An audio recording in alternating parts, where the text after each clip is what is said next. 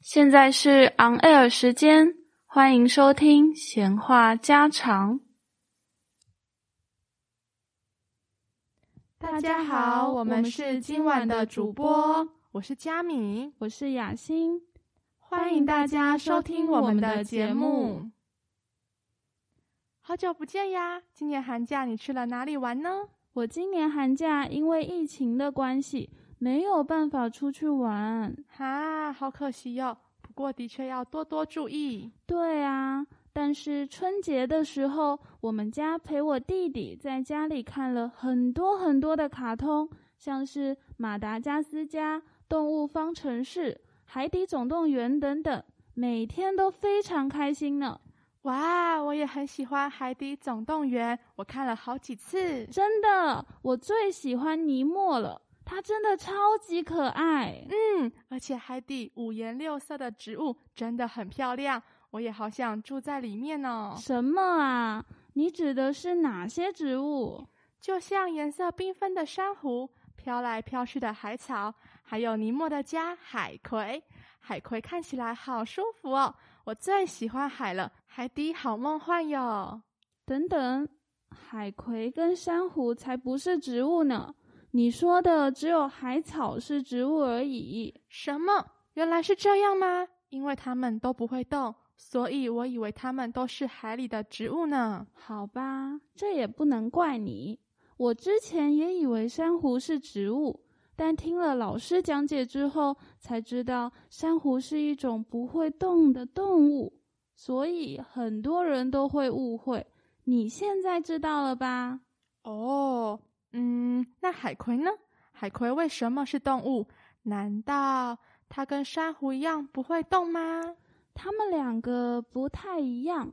海葵会粘在岩石或珊瑚身上。有时候会很慢很慢的移动。那既然它们都是动物的话，它们平时吃什么呢？珊瑚和海葵都会吃浮游生物，但是海葵还会吃鱼和贝壳。这样的话，尼莫不会被海葵吃掉吗？那我问你，你知道尼莫是什么鱼吗？我知道啊，是小丑鱼。对。小丑鱼又被称为海葵鱼，因为啊，小丑鱼身上会有特别的粘液，让海葵以为它是不能吃的，所以不会吃它。原来是这样，好神奇哟！对了对了，我前几天去桃园玩，在桃园的海边看见了一大片红色的岩石，那是珊瑚吗？对，你看见的珊瑚是在陆地上还是海水里呀？嗯，在陆地上呀。哦，那不是珊瑚，那是藻礁。藻礁，藻礁不是动物，也不是植物。哎，那它到底是什么啊？哈哈，你猜猜看呢？哦，别卖关子了，快点告诉我。好啦好啦，藻呢就是藻类，例如你说的海草。礁就是指礁岩，是在海边常见的石头。而藻礁呢，就是藻类死亡后形成的礁岩，是石头啦。哦，原来如此。除了桃园以外，还能在垦丁、山园、三仙台等等地方看见藻礁。所以，每个地方的藻礁都跟桃园一样是红色的吗？不是哦，每个地方颜色都不一样。像是你在桃园看到的红色藻礁，因为那里的海藻是红色的，所以藻礁才会是红色或是粉红色的。哦，是这样啊！听你这样说，我之后也想去其他县市的海边看看不同地方的早教是什么颜色。正好我下礼拜想去垦丁，你要一起吗？好啊！对了。你知道去年的公投吗？知道啊，我还特地跑回家投票呢。跟你说，我看到了公投提案里有个选项是关于桃园的早教。对啊，虽然这次同意与不同意的票数很接近，但同时也代表现在有越来越多的人开始注意早教的生态问题。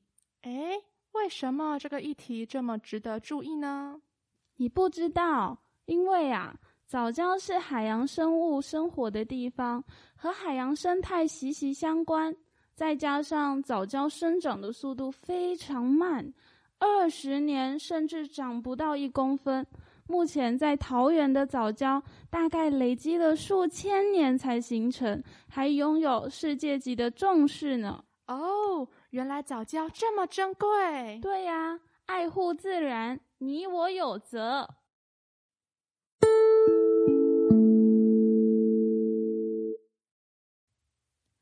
谢谢大家的收听，本集节目到此结束。